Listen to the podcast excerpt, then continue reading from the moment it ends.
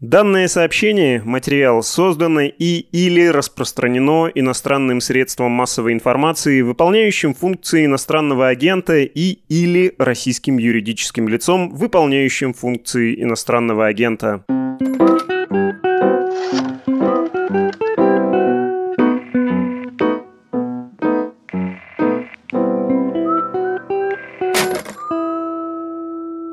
Всем привет! С вами еженедельный подкаст «Медуза» о политике, перцев и газа. У микрофонов мы. Я Андрей Перцев, спецкор «Медуза», который пишет о политике.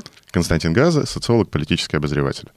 Друзья, сегодня мы будем с Андреем мало шутить, стараемся воздержаться. Будем внимательно... Ну, чуть-чуть, может. Ну, чуть-чуть, может быть, да. А будем очень пристально следить за базаром и беречь источники уважаемые нами люди, спасибо им по разным каналам, передают, что, ребята, картина мира меняется, Дело не в том, что вы говорите, как бы вы говорите... Проблема не в тебе, да, проблема во мне. Ну да, проблема, собственно говоря, не в том, что вы говорите, вы за базар как-то отвечаете, как умеете, а проблема в том, что люди, на которых вы ссылаетесь, э, источники наши так называемые, могут пострадать. У журналиста, как и у полевого социолога, вообще два коммитмента. Первый коммитмент к аудитории, второй коммитмент, собственно говоря, к людям, которые с ним чем-то делятся. Поэтому речь не про цензуру, «Медуза» этим не занимается, мы этим не занимаемся. Речь про то, что мы просто на некоторый неопределенный период времени будем немножко аккуратнее. Мы сегодня продолжаем тему, которую мы поднимали в прошлом выпуске, обобщенное рабочее название «Конец системы», мы обещали поговорить про некоторый набор тем, связанный уже не с э, выпущенным из бутылки джином вот этого нерационального насилия, а связанный с более общими, более системными вопросами. Блоки мы с тобой нашли такие. Первое про пожары, потому что, ну, есть некоторое количество серьезных кейсов, которые сдерживаются в федеральном телеке, насколько я понимаю. Ну, для обывателя, для зрителя они, может, не сильно важны. Хотя один из них, наверное, как бы, если подраздуть, будет важно. Да и другой тоже, если их подать. Да как все, бы, там, в общем, Но все. будет страшно, да. Это будет уже э, ну, как бы бензинчика подлить. Бензинчика в огонь, да. да. Значит, соответственно, сначала про пожары, то есть, сейчас постараюсь сформулировать точно, про вещи, которые системе не нужны, для системы опасны, получились то ли случайно, то ли кто-то не додумал, но тем не менее они есть, они не расшиваются, и вот этот вот потенциал, ну, сами знаете, да, берешь уголь на заправке в магазине, поливаешь э, розжигом, э, да, если розжиг э, с маслами, то как бы спичку можно держать там на расстоянии 20 сантиметров. Оно полыхнет, причем полыхнет хорошо. Потом поговорим про причины опять же, не додумали структурные факторы, системные факторы, там много чего есть. Потом поговорим про самую интересную нам с Андреем часть. Это фракталы, будущие системы. Да? То есть, напомню, в конце прошлого выпуска мы сказали, ребята, происходит пересборка системы. Люди поменьше, как говорит Андрей, куски силовиков, утратившие э, ну, то есть там есть надзор со стороны папы, да, но вот этой вот руки, которая может как бы за загривок, да, взять, ее уже нет. И кого? И кого, да. да кого-то там, может, кого-то нет. Шива, да? Там, да, да, богиня Кали да, с шашками. Тех взял за загривок а, этих. Уже со- не работает. Соответственно, поговорим, как эти собираются фракталы. Очень важно. Мы вот в начале блока про фракталы обязательно дадим какую-то небольшую концептуализацию, чтобы вы сами могли просчитать, что может стать фракталом, а что нет. Да, такой небольшой инструмент дадим. В конце классическое, обязательное, никуда не денешься, и давно мы не делали рейнчек на эту тему, что в голове у папы. То есть это состояние его головы, он не видит, он не понимает, фрейм такой вокруг него сложился, да? Поехали. Давай начнем с э, общетеоретического вопроса. Что такое система? Хочу услышать определение от Перцева. Ну, я не сильно в науке силен, кроме филологии. А, а ты от земли, от земли. Для меня это набор правил, как бы по которым функционирует ну, не знаю, как назвать, государство, власть, режим. Власть скорее, потому что власть. государство не всегда да. по этим правилам функционирует. Власть. власть. Да, то есть Набор это... формальных и неформальных правил и практик отправления государственной власти на высших этажах. Да. Нормально так. Как договорились, на что договорились, как это собралось. Ну, наверное, ближе к году десятому. К восьмому. К восьмому, наверное. Димы бы не было, если да. бы система не сложилась. Да. Ну, наверное, они позволили как раз транзит от Путина к Медведеву и обратно. Да, собственно, вот эта четырехлетка Дольче Габаны, Head and Shoulders Джонсона и Джонсона, эта четырехлетка, она сама по себе... То есть вы здесь, Андрей очень важную мысль сказал. Смотрите, если бы система не сложилась, как набор формальных и неформальных правил и практик взаимоотношений внутри властной элиты, откровенно говоря, ребята, могло бы и полыхнуть. Могло полыхнуть летом 10-го с пожарами, Могло полыхнуть раньше, когда Дмитрий Анатольевич написал статью про коррупцию. Это вызвало очень такую э, реакцию, да, могло полыхнуть на истории с отставкой мэра Москвы Юрия Михайловича Лужкова да, вот осенью 10-го, да. могло полыхнуть во время зимних наступлений Медведева на Путина с 10 на 11 Замена Ментимера Шаймиева, подвижка, в 10-м она, по-моему, была. В 10-м, мне кажется, в 10-м. В 10-м. Да. Ну, на его человека заменили, но заменили. Но заменили, да. да, но заменили. И дальше, собственно говоря, могло полыхнуть в э, мае, когда Андрей рассказывал в одном из эпизодов про вот это вот странное не событие пресс-конференции Медведева в Сколково, когда он не сказал, что пойдет на третий срок. 2011. 2011. И там же керосин подливали оба, потому что Путину, Вячеслав Викторович Володин, Путин тогда был премьером, напомню, для нашей молодой аудитории, для наших молодых слушателей когда Вячеслав Викторович Володин принес, собственно, Путину идею Народного фронта... На так... тот момент он был руководителем аппарата правительства. Уже да, уже да, потому что Собянин уже ушел на Москву. Да, а, значит, и, конечно, могло полыхнуть, и вообще непонятно, как нас пронесло, это Болотное. Потому что там было гигантское личное недоверие Медведева к Путину, обида Медведева на Путина и очень сильное, очень серьезное недоверие Путина к Медведеву наш с Андреем тезис удержала, собственно говоря, система. Удержали не личные отношения, не компромат, значит, у одного, у другого в задних карманах. Удержала система. Но жизни той системе... Инерция. Инерция. Инерция. Все-таки это большая вещь. Но жизни той системе было дано, кажется, лет 12. Выдержала она и выборы, и кризис восьмого года, и Крым, и потом двухлетний тяжелейший экономический кризис посткрымский. Но столкновение с ковидом и новой конституцией еще каких-то... Ну, пенсионная вещей... реформа начала. Да, начало... началось. Да. да, Андрей все время напоминает про это, это... То есть там есть люди, да, и я иногда склонен, я иногда да, склонен да, да, забывать об этом. Это справедливо. Рассказывай про Татарстан. Давай с Татарстана начнем, как наиболее такой вот ясный и понятный кейс. В составе России есть регион, у которого немножко, как бы, по идее, больше прав. И уже это скорее неформально. Да, там угу. сохранен президент. Как название должности. должности. Да. Хотя, по идее, такого по закону не должно быть. Да, они трактовали, когда надо было, что, ну, вот там договор есть вот с Татарстаном, там это упомянуто, что, значит, президент Татарстана Рустам Миниханов избирался как президент, вроде как, да, клялся, значит, угу. на Конституции Татарстана там написано, отложилось, да, избирался раз, избирался другой раз, клялся, значит, как президент. Сняты ограничения э, По срокам, в этом году. Да, вроде когда... И, что происходит? Что случилось? Да. Во-первых, с ними возникла проблема еще в начале 90-х. Угу. Да? Тогда, значит, Россия собиралась как федерация, все регионы подписывали федеративный договор, у нас не унитарное государство. Татарстану условия не понравились, и очень долго не подписывали, ну, пару лет не подписала еще Чечня, но там кончилось понятно чем, войной. А с Татарстаном войной никакой не было. Там еще надо как бы понимать, что там, в принципе, в отличие от многих национальных республик, а, в Татарстане коренное население составляет большинство. Там есть ресурсы, нефть, промышленность крупная, разная всякая. Урбанизированный, урбанизированный регион, высоко урбанизированный. Регион. А с другой стороны, сельскохозяйственные угодья Прикра... в, в порядке, вот да. по, по опыту скажу, один из лучших с точки зрения вообще и показателей, и качества. И сельские дороги еще Шамиев начал заниматься и выбивал деньги, и развивал сельские дороги. Так все, что... все есть. Все есть, все да? свое. И нефтяной комплекс, насколько я понимаю, тогда был ну, один из самых современных там. То есть... Да. Да, и да. тогда еще нефтяные округа, да, вот эти. Нет, там уже было все нормально, но Андрей, разведка там две вещи, пошла потом. Там да. две вещи. Там, собственно говоря, вообще этот большой Волжский нефтяной кластер, там и нефтеперерабатывающий завод в Самарской области. То есть э, Татарстан там был и источником ресурса, то есть добычи, и был включен активно вот в эту вот линию переработки нефти, которая по Волге.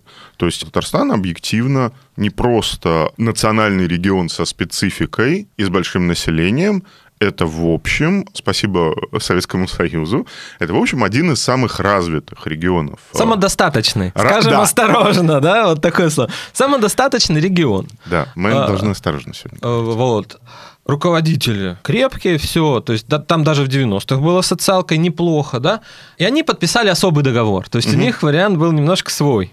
Дело касалось не должности президента, тогда президенты были в разных республиках. Опять же, да, вот кто-то мне задавал вопрос просто вот вокруг ситуации, а вот как, в других же республиках были тоже президенты? Нет, в некоторых республиках были просто главы. Не каждый хотел. Да не... и губернатор-то был не в каждой, да, не, не в каждой не области. все хотели. Были люди скромные, глава администрации. Там, ну, в республиках все равно глава республики, ну, глава, без вот этого вот.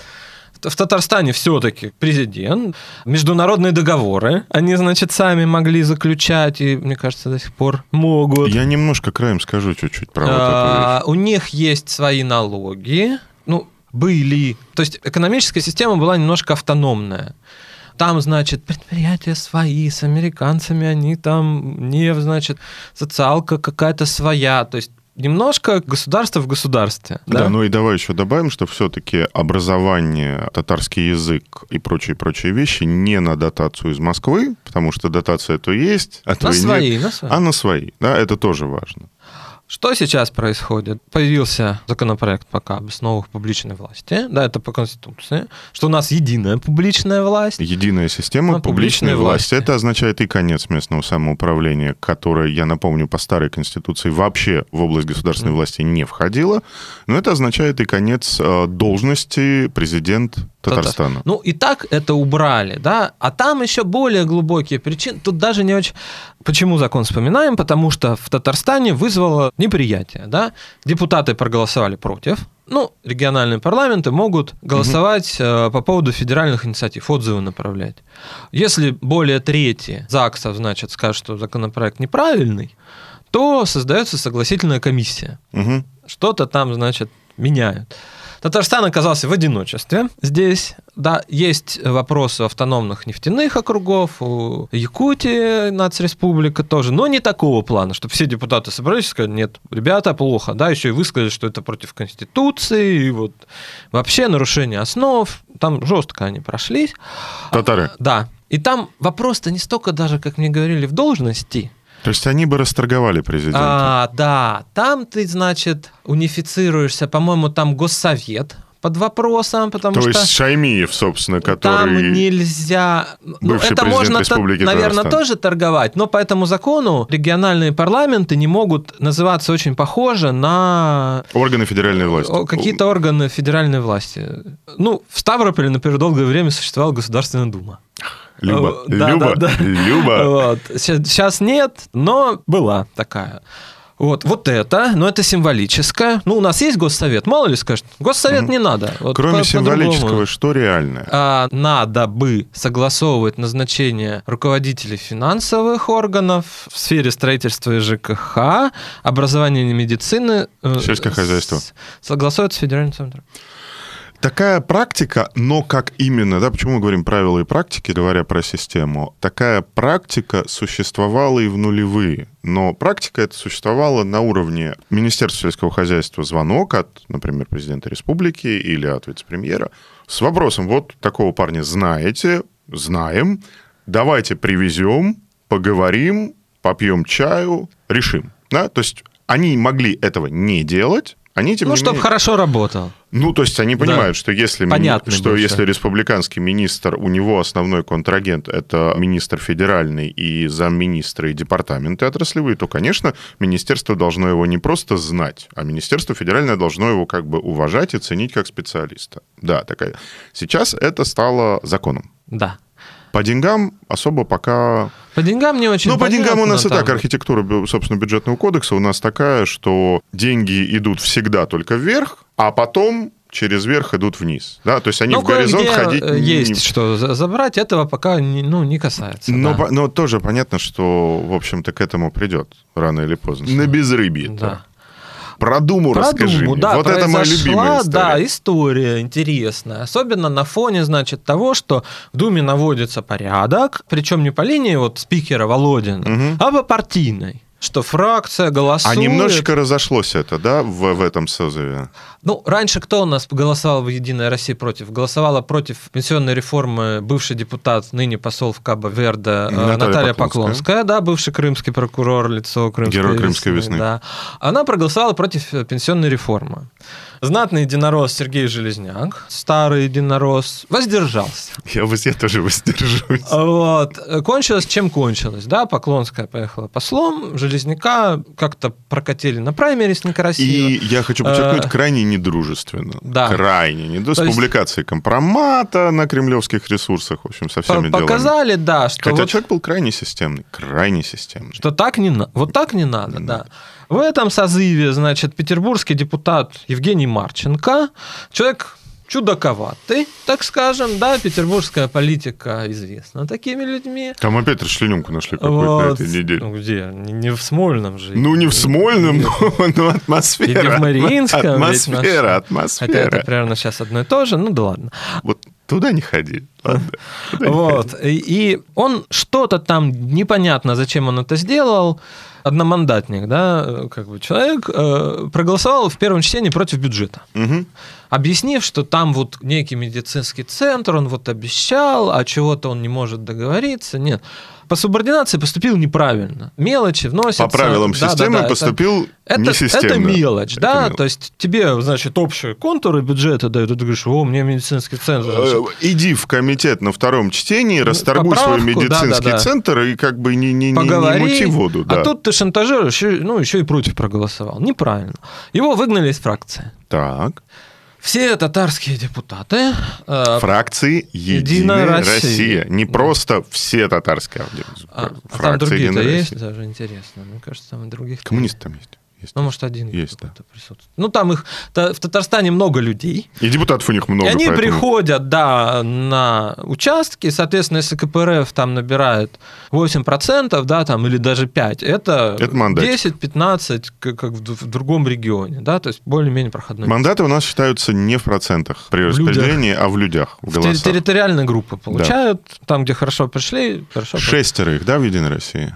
По-моему, шесть. Да, все проголосовали против. Все проголосовали против проекта федерального конституционного да, закона. Как-то об этом говорится, власть. как бы, ну вот было и было, не обсуждается, да, что-то не обсуждается, да, вот почему-то, например, в газете «Ведомости» сотрудников я уважаю, политических, да, появляется, что, например, некоторые депутаты не оставили квартиры, там помощники живут, какая-то родня, еще там что-то. В коммерсанте появляются, значит, какие-то материалы о том, что в яблоке там бунт отделений каких-то, да. Вот я как житель Архангельской области бывший, да, я читаю фамилию, там, значит, некий яблочник поднимает, я не знаю, кто это такой. Он не депутат. Ну, не, ну то есть вот про то, что происходит как бы с татарстанскими депутатами в Госдуме, что с ними происходит, мы не, как бы давай, непонятно давай по открытым источникам. Давай фиксировать. Значит, у происходит нас, фронда. У нас некая. есть. Сейчас давайте как. Не фронда. Это, чем, чем мы, это хуже, это хуже, подожди. Это хуже. Высказывается самостоятельное мнение, несогласие с вертикалью. По какому Открытое. вопросу? На секундочку. Давай по вот конституционному. По получается. вопросу, который в юридическом смысле имеет название федерального конституционного закона и который должен быть принят в связи с поправками, уже принятыми в Российскую Конституцию. Фронда, не фронда, решайте сами. Фронда мелковатое слово. Да, люди вот я уважаемые. об этом. Фронда, фронда это хулиганство, понимаешь? Да, это не хулиганство. Это не согласие с... Причем Несогласие это, это как несогласие бы... с тем, как э, сейчас глава государства понимает принципы федерализма. Да. Вернее, как он их не понимает.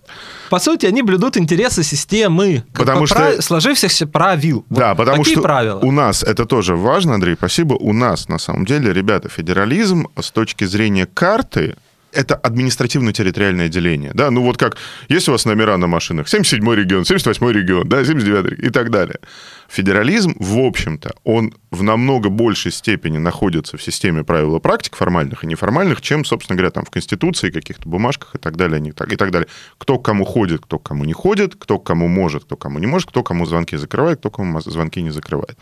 Значит, у нас есть крупнейший регион на Волге, один из крупнейших регионов вообще в европейской части России, регион, который сильный, который на самом деле всегда был с Россией, всегда. То есть, да, там были какие-то люди, которые говорили, может быть, какие-то странные вещи там до сих пор дискуссия, которая там идет, политической дискуссии, они, конечно, намного свободнее, чем дискуссии, которые идут в Москве. Но, тем не менее, сказать, что вот после 95 -го года, да, когда они, собственно, если они 94 или 95 год подписания федеративного договора, что там были какие-то поползновения нехорошего такого совсем, да, сепаратистского толка, нельзя. Правила Мож... они соблюдали. Можно было этого не делать? Мне кажется, можно. Можно было. Зачем? То есть зачем это было сделано? Расшивается сейчас это как-то? Я, насколько знаю по своей части, зачем слежу, никак не расшивается. Никак. Диалога нет. Диалога нет. Есть попытки решить это по-старому, сказав, уважаемый президент Татарстана, пожалуйста, садитесь на карантин, с вами хочет пообщаться первое лицо. И объективно республиканское руководство говорит, ну, загрузка большая.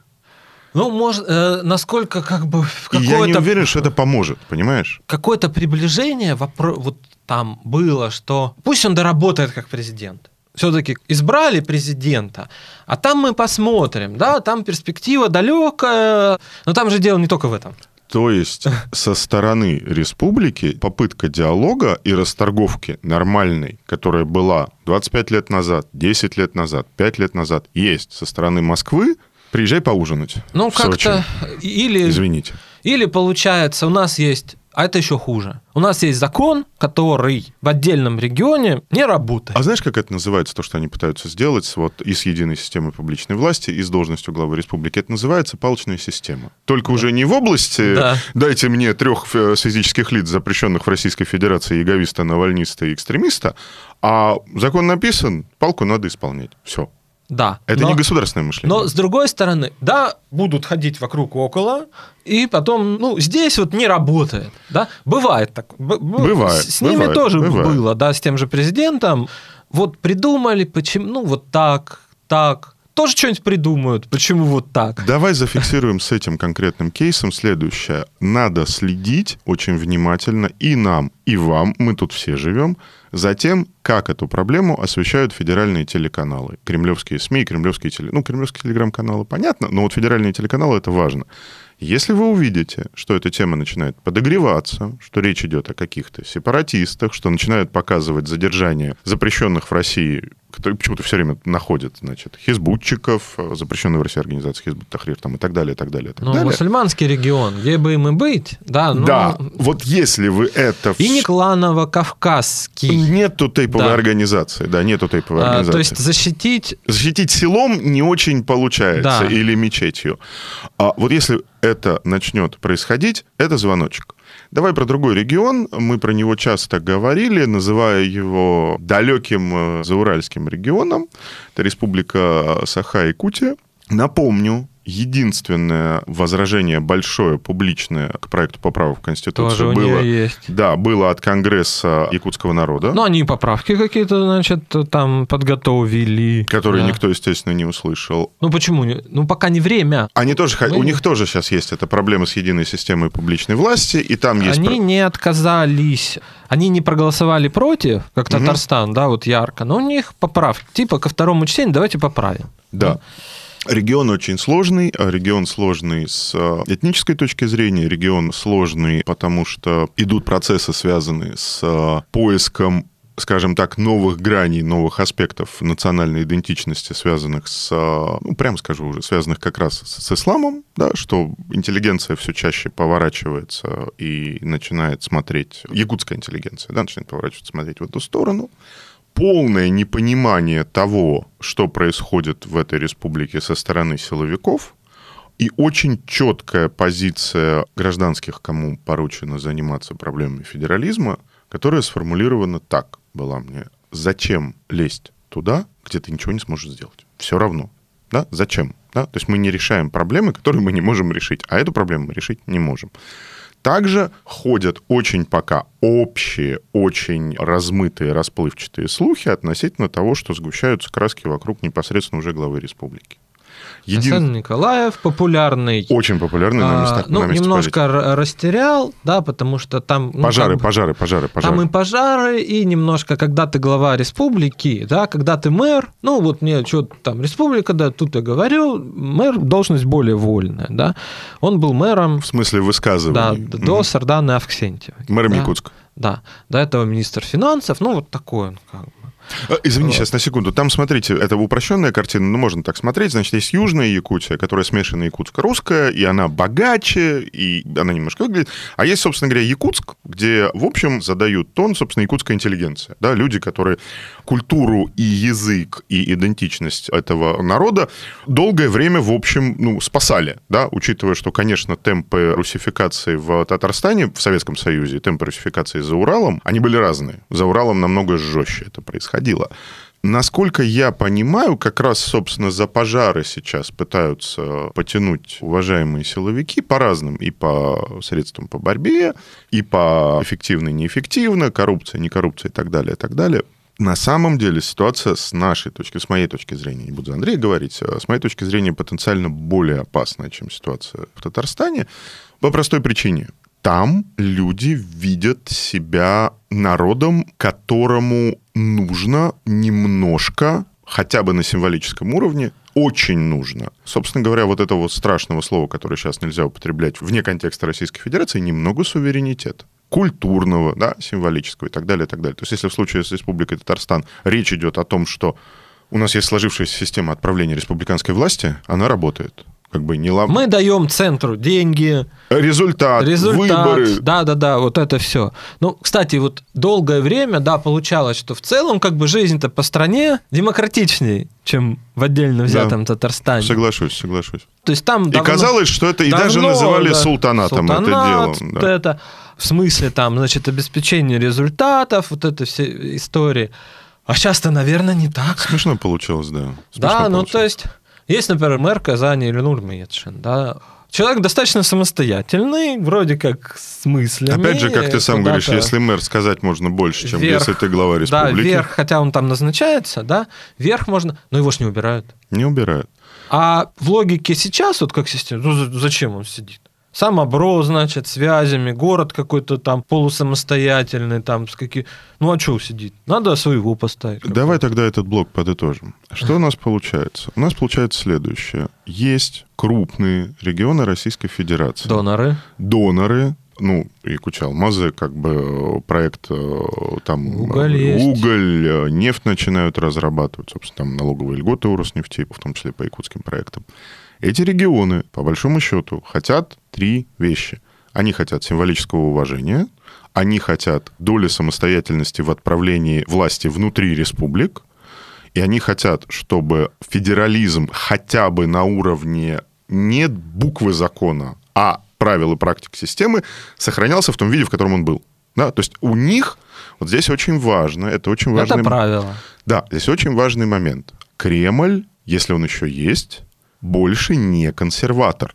Республики консерваторы, они говорят, ребята, было так, так работает, не лезьте, не ломайте. Можно было избежать этих конфликтов, повторюсь. Мне кажется, можно. Это все было не обязательно. Можно. Тема очень опасная. Давно я вижу, что даже в республиках, да, вот это интересно, ты летишь в самолете в Якутию, они говорят, республика, республика, да, не, не просто что-то, в коме очень сильно, как бы сейчас Республика. поднимаю, респ- э, республиканская, республика, да, даже где преобладает русскоязычное население, Как в коме. в коме, не знаю, где еще, Карелия, Горный э, Алтай. Не так. другое. А, Округа национальные, нефтяные в основном. Там что происходит? Русское население начинает цепляться за национальную идентичность. Русское население. Русское, да, что это республика. Национальные, в смысле, республиканские богатства. Начинают возникать, ну, так скажем, квазинациональные истории, типа вот э, в Архангельской области ШИЕС, там начало подниматься поморское движение, да? Мгм. Поморское движение, ну, как бы его, вспомню, ну, небольшой экскурс, да, наверное, нужен. Что такое поморы? Это население достаточно узкой полоски вдоль моря Белого, да, там там это уходит в Карелию, потом в часть Мурманска. То есть этнически это смешанное, Да, это смешанное. Ну, это даже не смешно, это вот такие, ну, как бы, субэтнос это даже или не субэтнос, можно спорить. Это группа такая, которая живет, ну, вот здесь. Я не знаю, там, жители Вятки, ну, вот это типа того, да, Мгм. будем грубо говорить. Был губернатор Анатолий Ефремов с 90-х годов. Да, он помор. Вот рыжий такой мужик, любитель отдохнуть. Хороший очень был человек. Андрей про родину рассказывал. Потом его не выбрали, типа надоел. Ну, а потом пожалели. А потом пожалели, что не выбрали. Да, потому что пошла как бы череда. Вот это воспринималось немножко глупо, да, когда ты живешь даже в Архангельске, он не совсем, ну, ну, как бы в сторону, да, часть населения приезжая за длинным рублем, как, собственно, да, вот мои родители. Какие поморы, да, и там даже местные, ну, мы не морем живем, да, там зверя не бьем, значит, это. Да, там пользовались председатели рыбколхозов этой темой, Мгм, чтобы это признали коренной малой народностью, у них есть льготы. мгм. В принципе, население воспринимало эту тему как немножко какую-то странную. Ну, то есть есть деревни на берегу, ими как-то, значит, пользуются эти главы рыбколхозов. Один, значит, был видный помор, там, Заика по фамилии, с характерным говором украинским, ну, то есть, как бы, вот это настоящий Видный помор. Помор, да. А потом стали люди называть себя поморами. Ну как, Ну, ты же помнишь, вот при Ефремове, ну не заходило же это никак. Да? А теперь заходит. Ну, нам надо, говорит, называть как-то себя.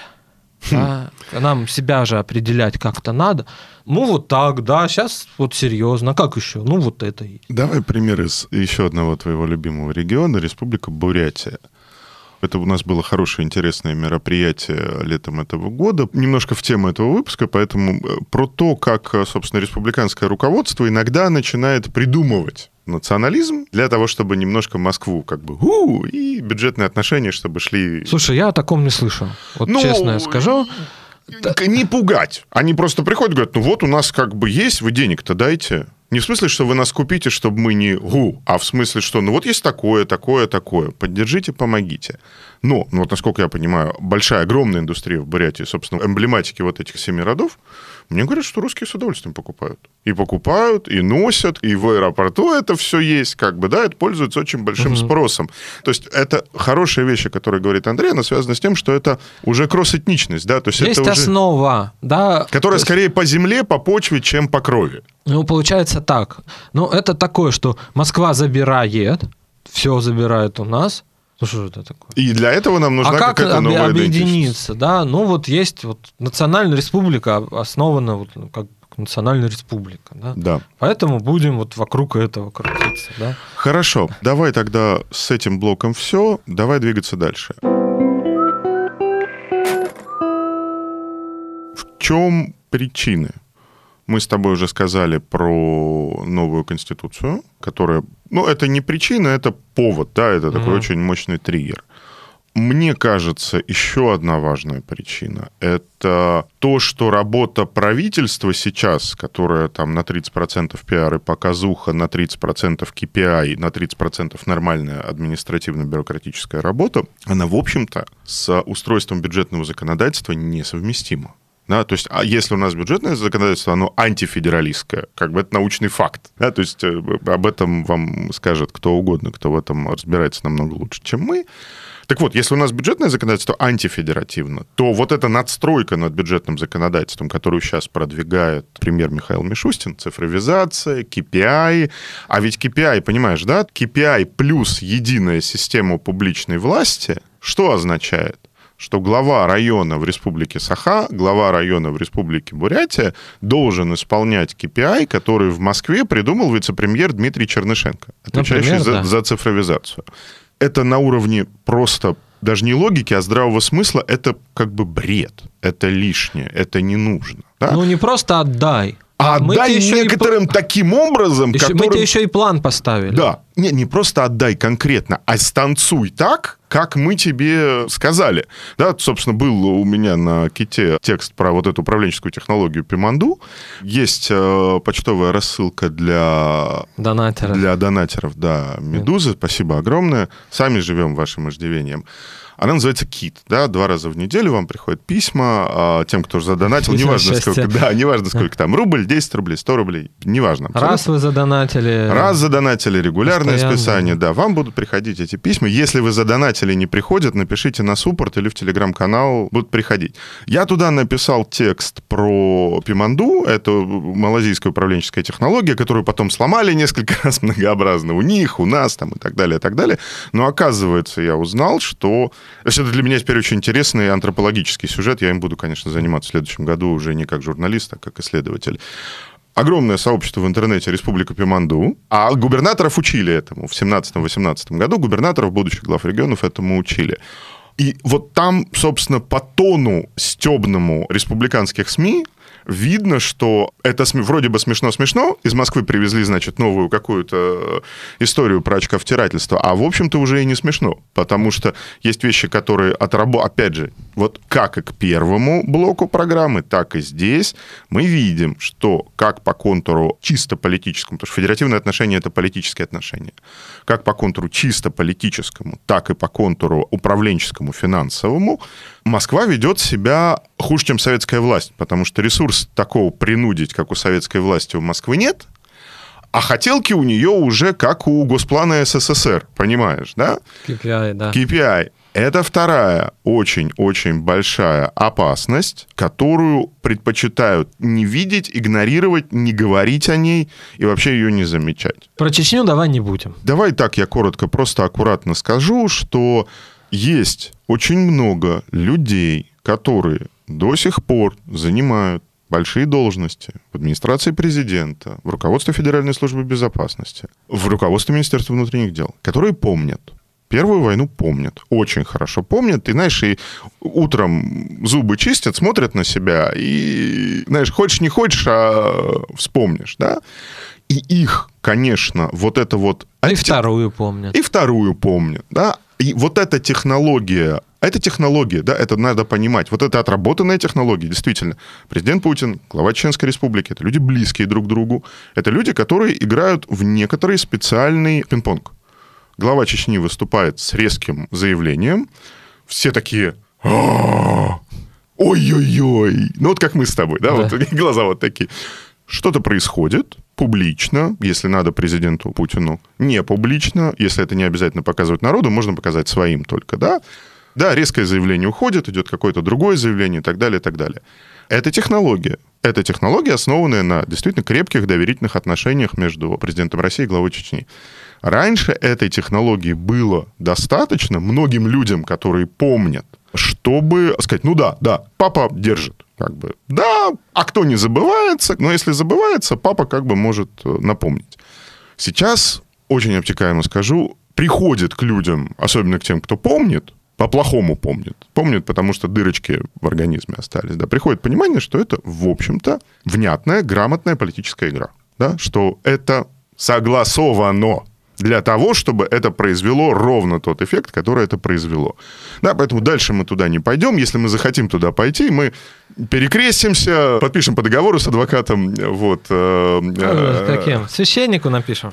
Ну, в принципе, да, владыки только если, да, Владыки больше, напишем. больше, больше писать некуда. Да, сделаем... Путевку в рай сразу сделаем. Да, то пусть да, то как бы, да, так сказать, пострадали за правду. Да, и сделаем про это отдельный выпуск, но пока как бы хочется еще немного спокойно поработать. Поэтому третий блок — Фракталы системы. С концептуализации начинаем. Давай. Значит, должен быть свой папа. Ну, свой... какой-то, да, человек... Не Фа... орган, не панель, не клуб. Должен быть какой-то человек. Причем папа в старом смысле, как бы как старый Путин. Первый среди равных. Да, понял. То есть он ну, еще и не должен быть оторван от людей, ну, прям которые... вот как какой-то, значит, начальник, да, там с кем-то поменьше. Угу. Вокруг него должна быть как бы группа... Дружина, дружина. Дружина, тоже уважаемых людей. Примерно равно великих. Просто один чуть по некоторым причинам поднялся, стал побольше. То есть это не генерал и ординарцы, это все-таки первый среди равных в дружине варягов. Второе, свои ресурсы, куда федерация, ну, федерация везде может, Москва, она везде может. Москва в смысле... Да, Кремль. Правительство и Кремль. Правительство и Кремль, да. Но ресурсы, которые, чтобы забрать, все-таки даже Москве, правительству, Кремлю надо немножечко попотеть чуть-чуть. Третье, я не буду говорить обособленная территория, потому что это может быть, например, обособленный народ очевидно, что... Ну, а, или не народ, а ведомство. Или ведомство. Ну, ну, да. не ведомство, ну, правительство. Группа например. ведомств, например. Да, потому что правительство это не весь фрактал. Да. Там тоже фрактальчики появляются. Например, это понятно, да, что, собственно говоря, фрактал, который называется Чеченская республика, это фрактал и по территории республики, но и по народу. Да, да. потому что если ребята едут в Москву, и если они накосячили, например, да, публично или не публично, то их как бы накажут свои за это. То есть вот это как бы очень хороший пример такого протофрактала, который был, да, сейчас таких много. Что еще? Ну вот ресурс. В смысле... Должен быть какой-то политический контур уже проявленный, или это не обязательно? Ну, наверное, не обязательно. Публично политический. Можно без Жел... этого. Это желательно. Это желательно. Ресурс даже скорее... Ну вот премьер Мишустин, например. Да, он имеет ресурс. И некая вот как бы но у нас, условно, Типа мускул, да? Премьер Мишустин, вице-премьеры Григоренко, Чернышенко, э, замруководитель аппарата правительства Леонид Левин, который отвечает за пиар, Александр Грибов, который отвечает за идеологию, близкие министры, министр связи, например, выделенные ресурсы, сеть аношек, какой-то публичный контур, но при этом нет фрактала правительство Мишустина, да? да? Есть фрактал, группа Мишустина, как премьера. Как премьера. Да? Папа есть, ресурс есть, выделенная по контуру ведомств есть, работает. Классический, конечно, сейчас хрестоматийный пример фрактала – это Собянинская Москва. Да, вот, вот это полностью... Торгово-политический блок весь твой, рассказывай.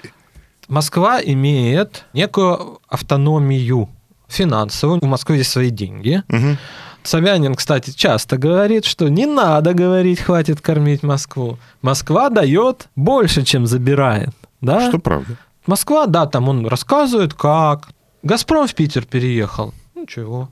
Москва что, как бы обеднела? Нет. Потерял? Не, да не особо и потерял. А Питер разбогател. Да тоже, знаешь, Питер не особо разбогател. Вот. То есть это он четко говорит, у нас есть, но это как бы наш, да, вот наш. Не замайте, как ты говоришь. Да, да, ну лучше не трогать. Он папа, он папа, он прям папа-папа. Ну, у него немножко более выражено, что он покрупней.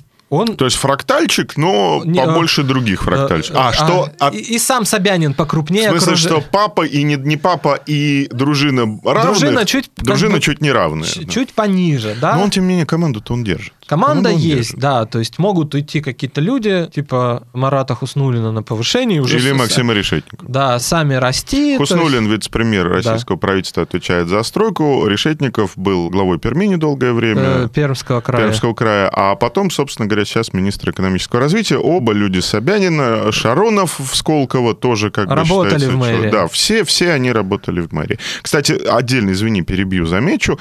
Из э, Марата Шахерзановича Хуснулина тоже уже уже начинает прорастать маленький фрактальчик, потому да. что у него Минстрой его, министр его, который под него поменяли в ноябре прошлого года. Собянинского убрали, кстати. Собянинского убрали, да, поставил Владимира своего. Якушева, да. И видно, что по тону отношений с президентом президент воспринимает отдельно группу Мишустина и отдельно Марата Шахерзяновича Хуснулина как фигуру по погонам, может быть, пока не очень равную, но с точки зрения ответственности, в том смысле, что дорогу, железку, БАМ, да, и вот, например, сейчас я вижу по правительству, как тема БАМа, которую фронтовал Мишустин, и мы рассказывали вам о том, что он ее фронтовал, как тема БАМа уходит потихонечку от премьера к Марату Шахерзяновичу Хуснулину.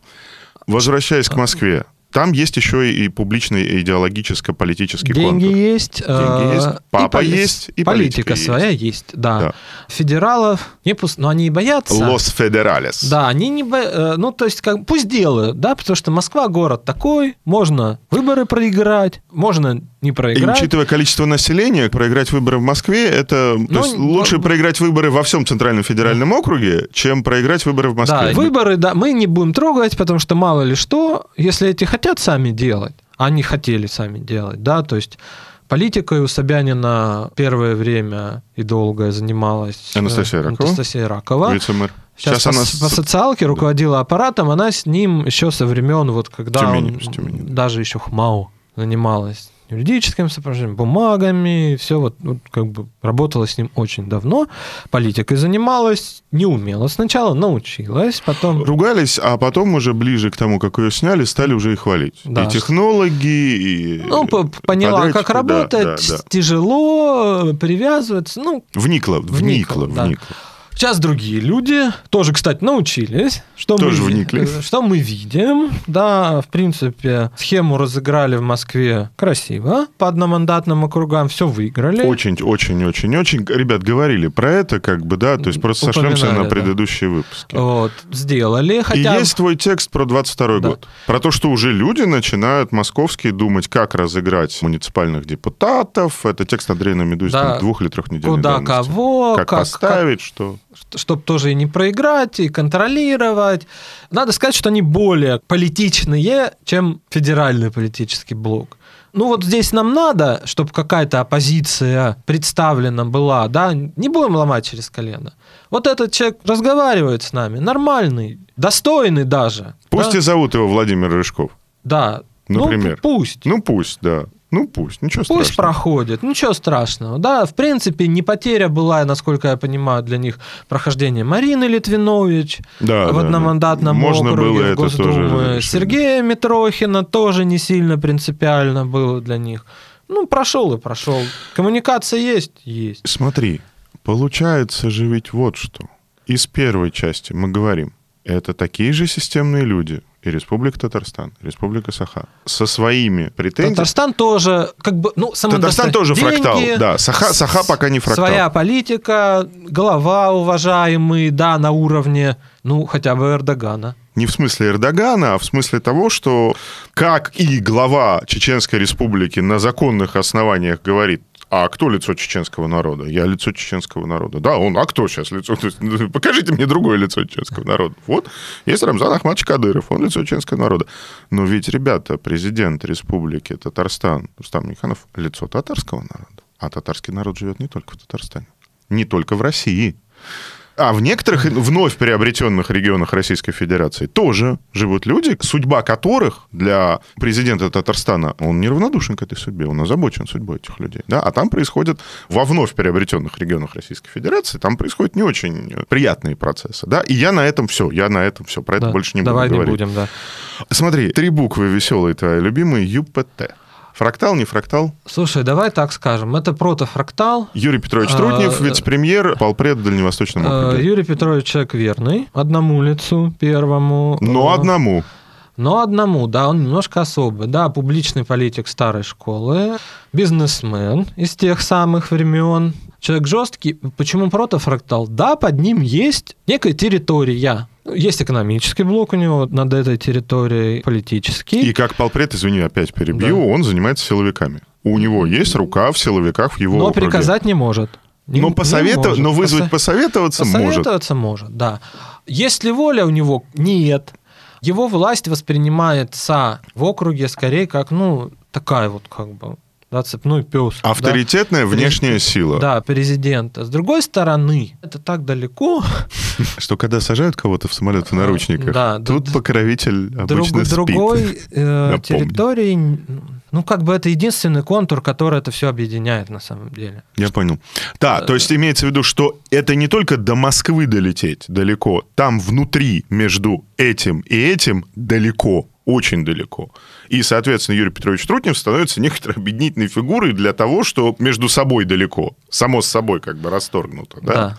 Окей, давайте тогда сейчас для того, чтобы четче провести эту границу, скажем, что не фрактал. Смотрите, оказалось, что любые сети горизонтальных связей, старые чекисты, старые либералы, новые либералы, клуб интеллектуалов э, правительства Медведева, который там сейчас вокруг Игоря Ивановича Шувалова, как бы, да, Максима Орешкина, помощника президента по экономике, не фракталы. Например, есть группа взаимопомощи, да, то есть есть ряд молодых губернаторов, авторитетных, находящихся на доверии у президента, у которых как бы реально сеть поддержки. Да, вот они друг другу помогают. Но не потому, что они в школе Ранхикс учились. Ну, ты, По ты... Прыгали там, еще что-то. Нет, ну, все-таки, ты понимаешь, когда ты как бы вот учитываешь, что ты там, например, у костра давно не сидел, а тут ты вдруг посидел у костра с кем-то, это тоже немножко Ну, может, конечно, влияет, но... Я бы не стал это В основном они работали работали в правительстве и около правительственных структур. У них общая история карьерного подъема – это подъем через все ступени, тяжело, да, то есть поднялся, упал, поднялся, упал, а ножка около правительства, что-то в правительстве, где-то в Кремле – это не фрактал. Это молодые секретари, в смысле поколение молодых секретарей, которые э, Сталин начал поднимать в самом конце 40-х, начале 50-х, да. Но это еще не, и неизвестно, станет ли это еще не секретари, в смысле те секретари, которые под руководством Брежнева и комсомольцев в руководстве КГБ СССР сняли Хрущева в 64 mm. году. Это не это. Да? То есть сети горизонтальных связей во фракталы системы не перерастают. Я шлю привет фанатам Екатерины Михайловны Шульман, который у нас теоретик горизонтальных связей. Они нас смотрят. Ребята, вещь внизу хорошая, но в политике, кажется, в России работает Давай не еще очень. про одни горизонтали поговорим, типа группа Ротенберга. Да, да, придворные Путина, президента Группа, Путина. там Ковальчуков. Ковальчуки, Ротенберги, э, Тимченко. Тимченко, Бокарев, э, Махмудов, э, Шойгу. Наверное, Шойгу надо было начать. Тимченко, Шойгу, Бокарев, Махмудов. Не фракталы то. Не фракталы. Да, то есть вот эти вот группы придворных... Внутри нет Целостности нет. Да, как бы это группа по интересам коммерческим, нет публичного представителя. Наверное, это протофрактал в смысле того, что есть ресурс, у них есть часть губернаторов каких-то, Депутатики. депутаты, СМИ могут появиться или есть. Уже есть. Да. Э, Ближе всего к фракталу Ковальчуки. Ковальчуки. Братья Юрий и Михаил Ковальчуки. бли- Партия есть. Ребят, Как- А, нет, вот, вот. А вот теперь смотрите, как из сети горизонтальных придворно-олигархических связей сделать фрактал. Молодцы Ковальчуки. Юрий Михаил Ковальчуки. Юрий – общественник, в указе написано по Общественный награждению. деятель. Общественный деятель, да. Банк Санкт-Петербург, находящийся под санкциями, очень... Банк Россия. Банк России, господи. Ну, конечно, у нас Россия... У нас, у нас большой, Россия да. Санкт-Петербург, извини, Пока, пожалуйста. да, Приношу пока, свои извинения. Да. Человек очень авторитетный в конце 80-х, начале 90-х в Ленинграде, Санкт-Петербурге. Его брат, физик, Михаил Но они оба Ковальчук. физики. Это уч... Вот как никогда, это Ученые ученые, настоящие. Да? Что То есть это они ученые. сделали? У них есть своя медийка, у них теперь есть своя партия. Хотя мы с тобой кричали, что называть утратила, это. утратила поддержку Ковальчуку. Ну, мало ли какая. У них есть, несомненно, ресурсы, и мы видим, как, опять же, очень мягко это нежно скажем, как эти люди автономизируются от двора. Как на уровне своих интересов, так и на уровне того, собственно, что они делают ручками.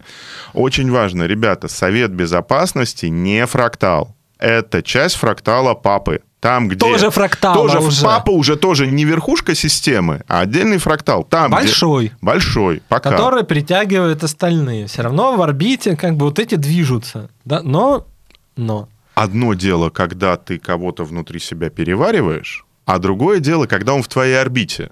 И он движется по этой орбите уже по законам гравитации, а не согласно твоей воле или монаршему повелению. Разные вещи. Отметили. Поняли это дело. Поняли отметили, это да. дело. Еще протофрактал все-таки Тимченко.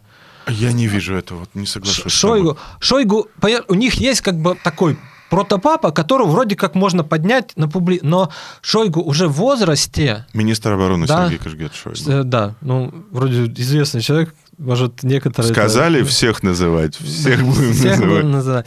Насколько он рейтинговый, большой вопрос, да, потому что что поднимать, да, человек уже в возрасте, несомненно, политик, А нет опыт, никакого всё. вопроса, я тебе скажу. Если этот человек был во главе списка партии «Единая Россия» на недавно прошедших выборах в Государственную Думу, и несмотря на пеньки, электронное голосование, партия это 50% не набрала.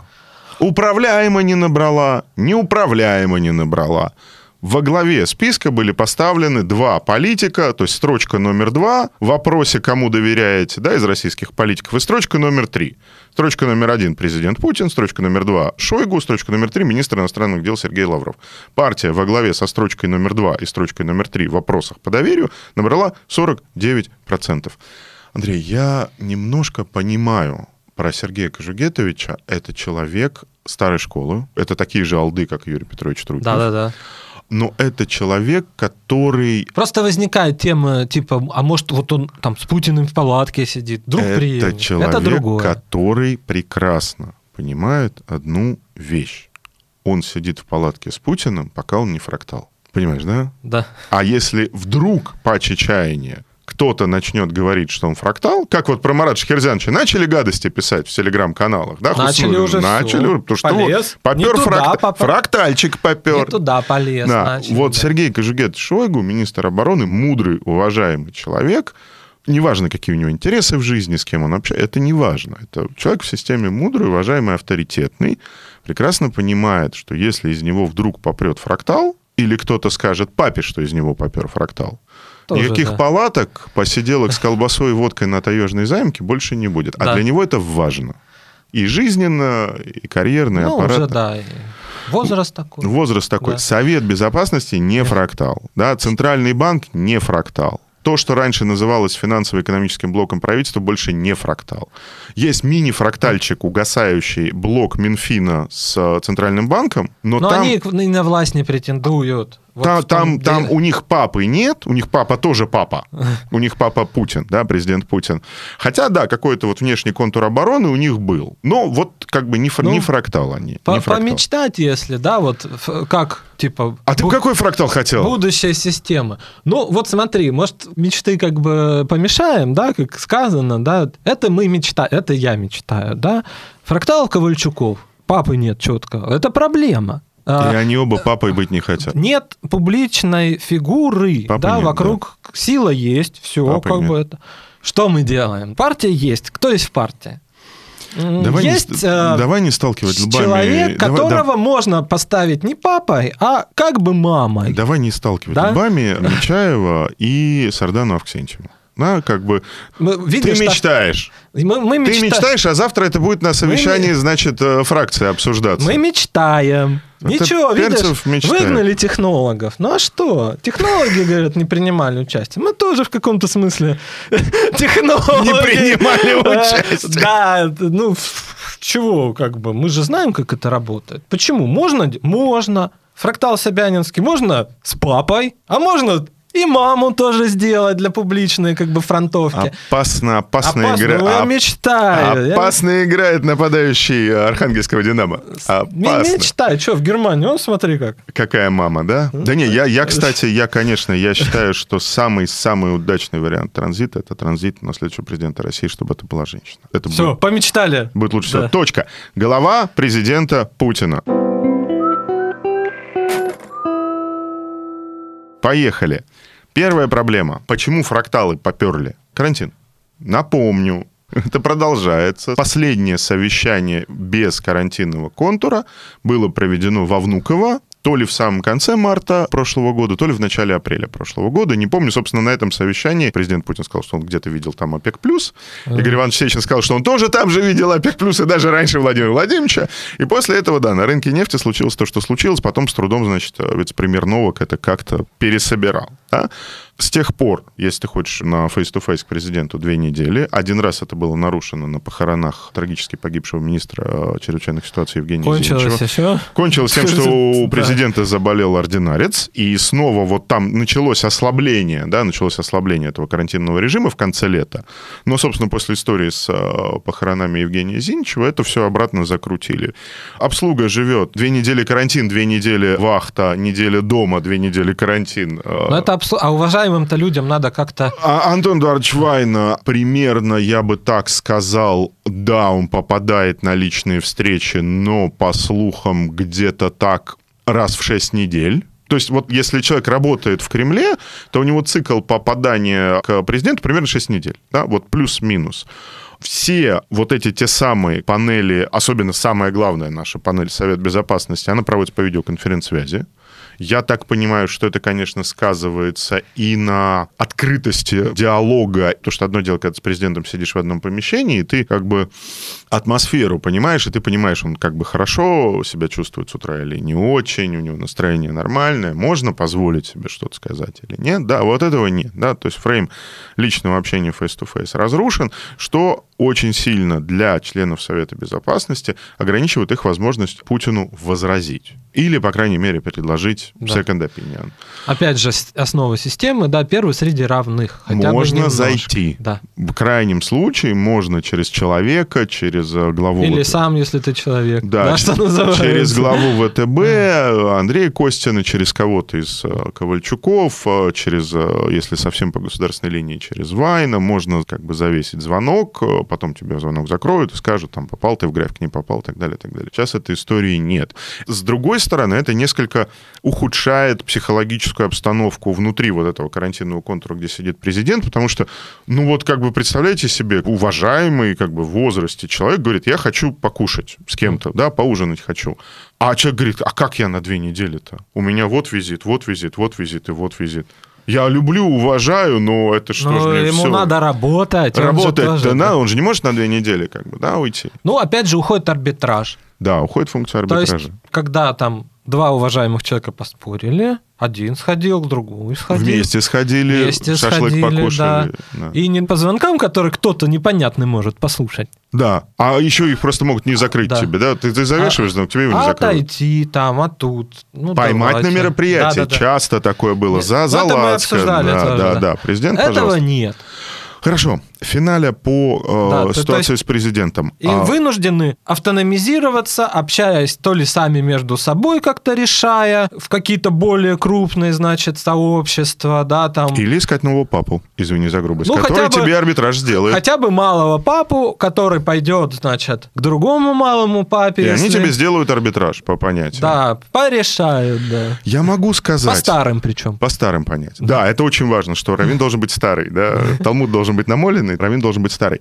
Хорошо, давай э, завершая, я могу бросить такую мысль. Смотри, это транзит, потому что ковид, потому что Путин в карантине, и потому что идет автономизация фракталов. Это де-факто транзит. Это не стратегия транзита. И мы видим, что все политические ходы президента антитранзитные. Финалем опасно столкновение транзита, который идет сам по себе, причем идет по причинам, в конце концов, просто практическим, прагматическим. Ну, не прорваться к нему. А если к нему надо прорываться, то ты себя должен выключить из жизни на две недели. Ну и, и сохранение системы. Да, система сохраняется транзитом.